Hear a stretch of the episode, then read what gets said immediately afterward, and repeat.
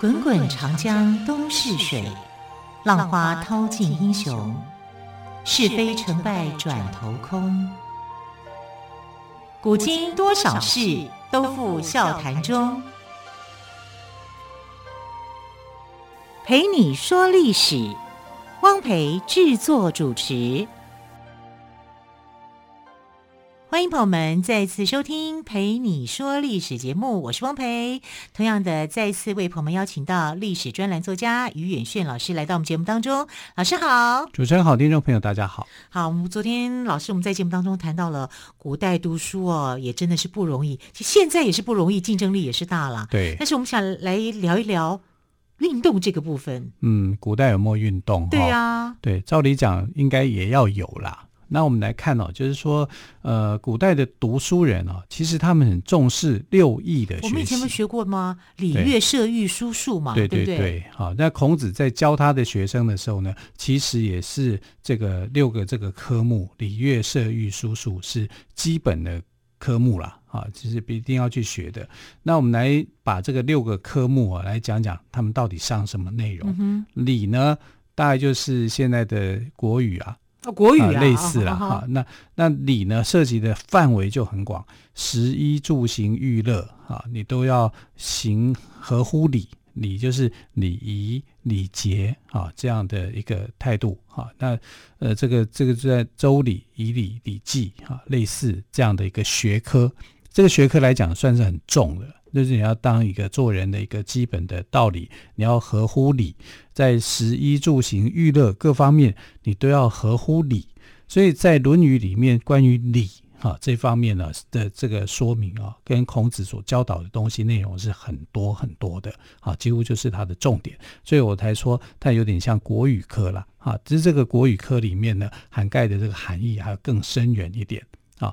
乐呢就是音乐哦，上音乐课。啊，你可以知道说，呃，这个孔子老师哦，他是很会音乐的，他的确是会音乐啊，因为他跟很多的这个啊乐师去学习，然后他也考察的各种的乐器，啊，聆听各种的音乐，他绝对是这方面的一个专家啊。那乐呢，就跟诗歌有关，啊，为什么呢？因为乐是这个根据诗所做的这个音乐。他们以前唱的诗歌跟我们现在唱的可能不太一样吧？他们就是这个呃，我孔子讲的嘛，这个呃，《诗经》有三百首嘛，嗯、啊，诗三百，一言以蔽之，曰诗无邪。孔子那时候看到这个诗啊，其实不止三百首，是他把它东挑西挑，挑选最好的哈、啊，就是编辑而成的，就有就有三百多首，其实也不止三百多首哈、啊，就啊用这个方式来教大家。来怎么样去唱歌？哎，乐啊，唱歌啊，唱《诗经》的歌啊，啊，他就是唱《诗经》里面的歌。那《诗经》里面呢，就有分风、雅、颂这三种类型。当然，做法里面还有赋、比、兴，他就教学生们这个。所以，其实上这一门课是两种学习：一个学音乐，一个学作诗。啊，那诗也是那个时候的外交官考试一定会考。古代也有外交官，嗯、对，古代 也有外交官呢，还 要特考。对啊，就是你在，因为你要懂得礼，懂得乐，哈，《诗经》，所以礼跟《诗经》这两个科目是重要的科目，嗯、重点科目啊。将来你要当官啊，你都会引用的。所以你在先秦时代哦，呃，那时候的官员哦，最常引用就是《诗经》的内容，跟这个君主在。谈论国家大事的时候，都会去引用诗经，甚至还会唱歌，哇，好浪漫哦！对啊，就好典雅哦。对啊，是礼乐射，射就是射箭。射箭。对，孔子对射箭非常在乎哦，非常重视哦。好，因为他就是山东人，哈，他喜欢高大高大啊，他喜欢射箭，因为射箭一来是武术。啊，一种这，你要那个时候战国时代，春秋战国时代，所以强身健体也是很重要。啊，那你就要学习怎么样去拉弓射箭这个事情。嗯、他曾经讲过一句话，就是说：“君子无所争，必也射乎？揖让而生，下而应，其争也君子。”对不对？啊，就是说君子啊，那一个品德好的人，没有什么要跟人家争的项目，没有什么好争的。但如果要有。那就是射箭这件事情啊，大家拱手作揖，彼此礼让，然后进行比赛。就是，然后你的手是由下而上这样。对对对，哦、啊，然后赢的人要请输的人喝酒，哎，这种这种争是君子是争，嗯哼，啊，所以孔子也没有说不能争啊。啊射箭这个事情，他就认为是一个很好的举例。好，那射箭这个事情啊，这礼乐射，光你要去拿起弓箭去射出去。本身就要经过很好的训练，训练没这个训练，臂力也要强，眼力也要好，专注力都要够。对，哈，然后这个是射，啊，御呢就更难了。御就是学会交通工具，嗯哼，啊，学会怎么样去驾马车，嗯，啊，驾驭是驾马车啊，因为那个时候作战是用马去拉的，好，所以你要懂得去怎么样去，你要有开车的执照啦。可以这么讲，就是你不但要会射箭，你还要会去呃驾动马车啊，骑马打仗啊，这些都跟军事训练是有关联的啊。那哇，那好全方位耶！对呀、啊，所以他不是只有能够学到礼乐射御书数的人，那真的太厉害了。对，如果这六艺很全的话，很全的话是很棒的哈。那你看，你要是会这个呃会射箭，会驾马车啊，这个是。是怎么样？以后你可以去上战场的，所以他这个还是接受那种文武合一教育的训练，因为他是从贵族体系下来的嘛。那贵族那个时候的教育已经崩解了，崩解以后，他就把这些啊，就传授给一些平民子弟，让他们也可以有机会去学习啊，礼乐射御书，书就是书法了，啊，就是读书识字啦。这方面的东西，那以前的书法不像现在啊，现在这个书法是在汉朝的时候定型的，就是汉字在那个时代定型的。如果你要在孔子那个时代啊，要写书法的话，累得半死。为什么呢？因为他们叫大篆、小篆，还是篆字哈、嗯，所以。看起来好像一幅画一样，叫龙飞凤舞。对，可是那真的是艺术哎。对，我们这现在我们现在都写不出来，除非专门去练习。对，就是你要去练习去写字就是了啦。所以书你可以广义的讲叫就是去写字、读书认认字，都是呃是这样的一个概念。礼乐射御书数数就数学吗？数学。哇，古代的数学我好想了解一下。九九乘法表啊，你要开根号吗？你要至少要会九九乘法表。嗯，对，古代就有古代的九九乘法表。对，古代就有九九乘法表。哇，好酷哦！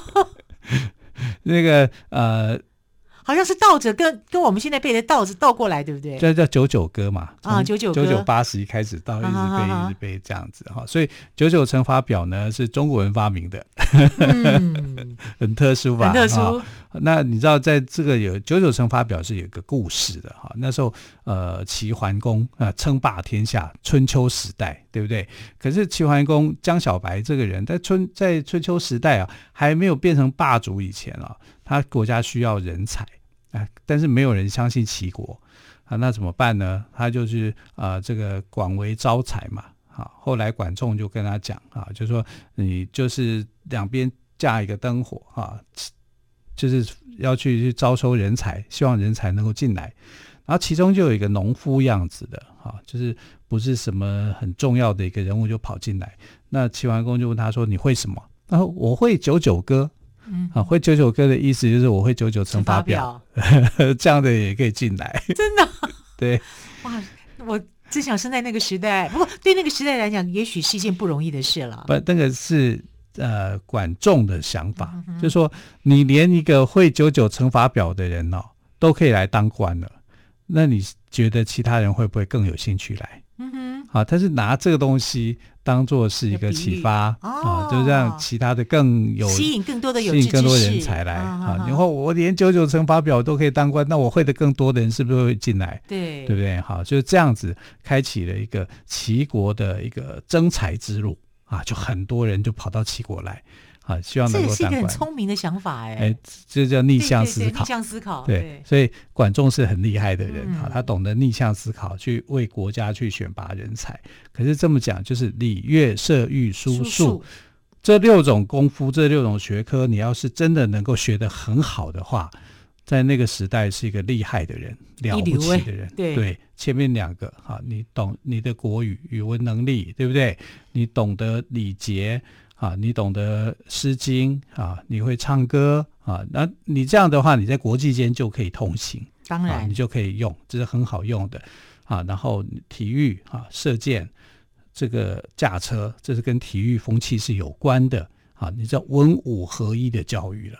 啊，然后你又会写字，你又懂得数学，只是你的基本的生活常识都有了。好，所以礼乐射御书数啊，这六门的学科，在孔子的这个教育里面啊，是很重视的。这个非常的不简单。我们现在来看的话，也是觉得很难啊，因为有时候这个你可能会偏颇某一项，可能你的学科能力很好，你体育能力不行。啊，然后可能你的学科里面，你的背诵能力很好，你理解能力不够啊。可是礼乐射御书数这里面就涵盖了你的这个各大科各大科系的，对啊，不，你不但要身强体壮啊，你还要这个学科上面你的理科能力要好，你的文科能力也要强。嗯，所以并不是说古代的这些教育理念是很差的，是，而且其实他更重视的是运动这件事情。嗯对，其实运动到现在都很重要哦，要不然怎么会有奥运？对，没错，对不对哦？还有我们自己有些，还有世大运，还有很多的运动一些竞技场合，我们都，我觉得每次看到运动的一些比赛，我都觉得内心充满了无限的希望，对，都很感动啦。那你知道先秦时代最喜欢的运动是什么？是什么呢？踢足球。哦，真的吗？好好，关于这踢足球的部分呢，我们稍后再请于老师来告诉我们。OK。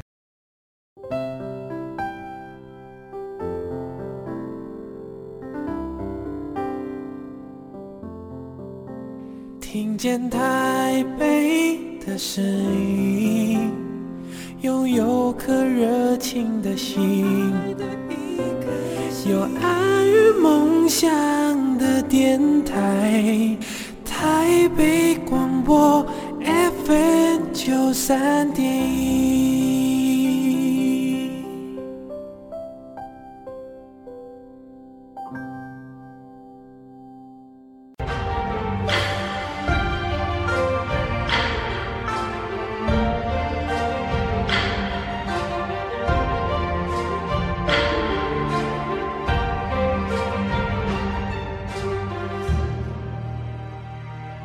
这里是台北广播电台陪你说历史节目。今天我们特别来宾于远逊老师刚刚谈到了古代的体育运动哦。今天老师特别有说要来谈先秦的足球运动，没想到足球，我一直以为足球是英国的运动，原来是。我们中国人的运动啊，对啊，而且起源很早，在春秋战国时代就已经有了这个蹴鞠啊这个称谓。所谓的蹴就是接近嘛，鞠啊就是一个像球体一样的东西，这是用脚去踢的，这个这不就足球了吗？啊，然后这个蹴鞠运动呢，是在春秋战国时代就已经开始有的一个运动。那到了宋朝的时候呢，就变得更活跃，因为宋朝有一个这个。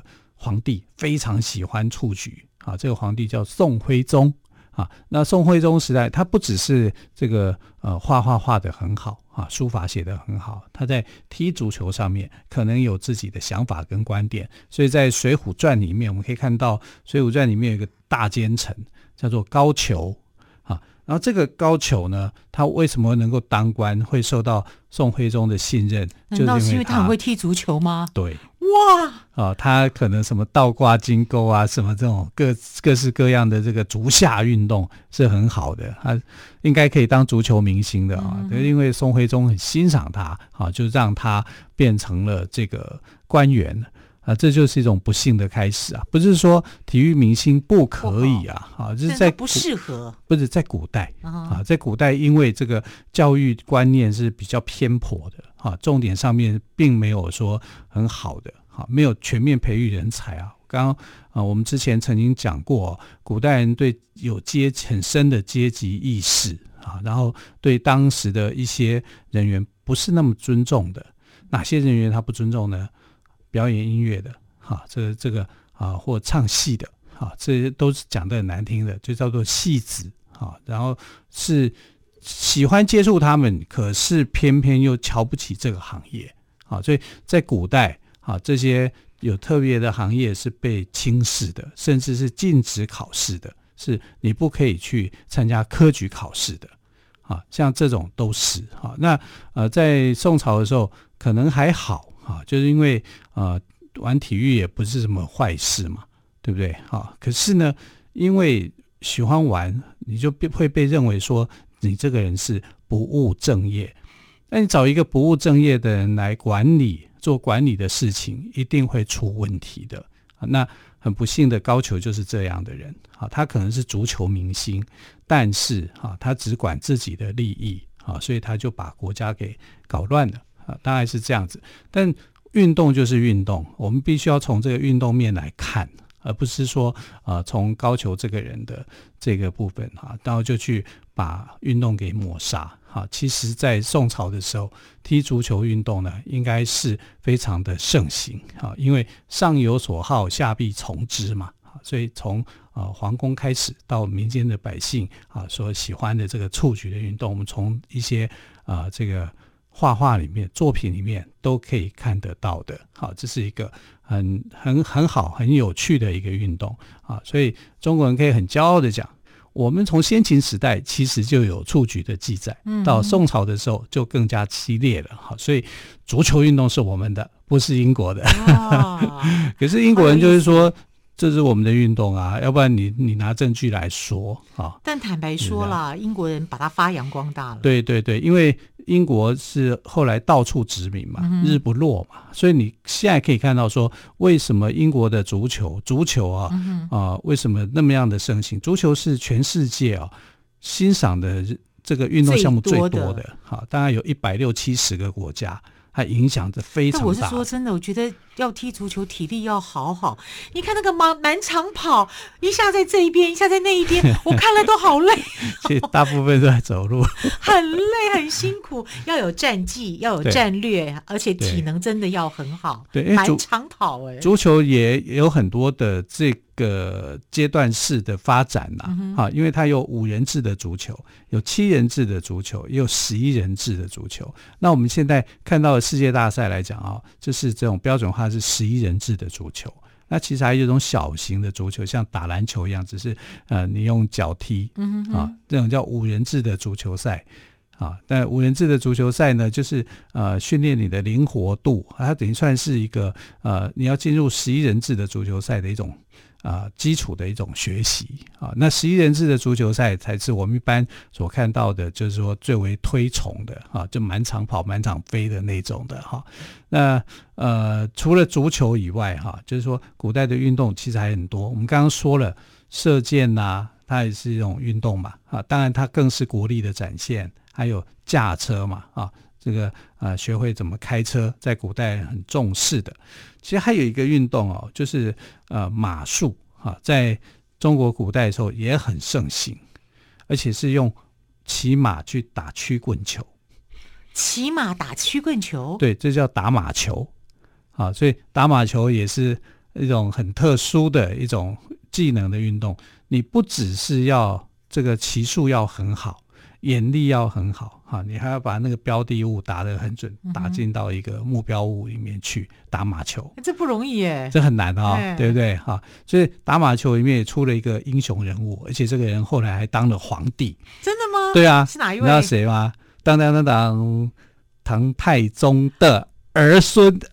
我也讲唐太宗呢的儿孙的哪是哪一位呢？叫唐玄宗李隆基哦。啊对，唐玄宗李隆基就是还没有当太子之前，哈，就是他是这个他爸爸叫唐睿宗嘛，啊，然后唐睿宗有一次呢，就是这个从西方来的国家叫吐蕃，就是现在的西藏啊，就进来挑衅挑战他，就是说我们这里面我们今天派出了一个马球的高手，你们大唐有人可以跟我们拼吗？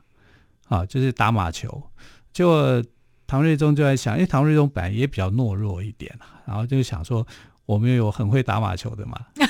他不知道他的儿子这么厉害吗？他不知道，啊，就不知道说，哎，其实想说要认输的时候，哎，李隆基就跳出来，就说我行，我可以啊，然后就跟这个吐蕃进行了一场友谊赛，打马球的友谊赛。结果呢，他赢了，他赢了，就马上给这个大唐扬眉吐气啊！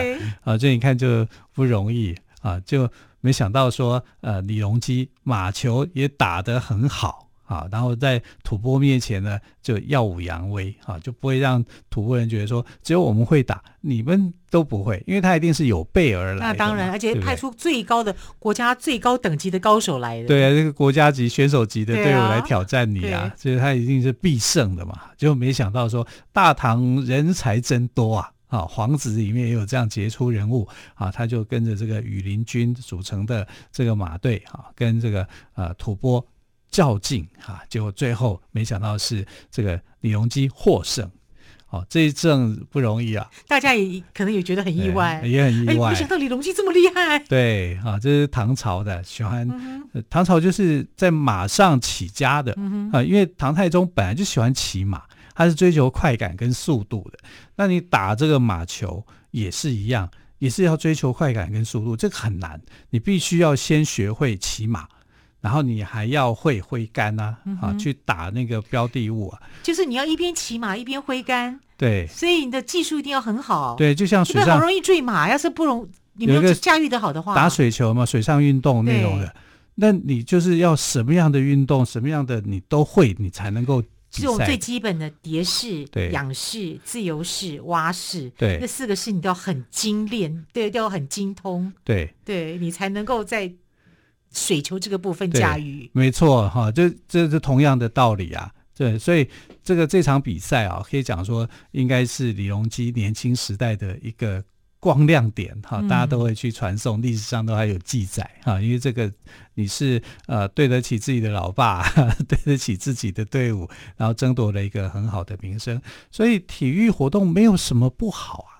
对不对？好，各各个朝代里面啊，还是有各个朝代的一个体育的运动啊。嗯、你不能说呃高俅他是一个坏人奸臣，你就把这个踢足球的这项运动给污名化，也不需要这个样子。体育归体育的，对，体育政治是两件事嘛，没错。这样。好，所以国家要富强哦，就是人民要健康强壮。读书再怎么辛苦，再怎么累，都记得一定要好好的运动。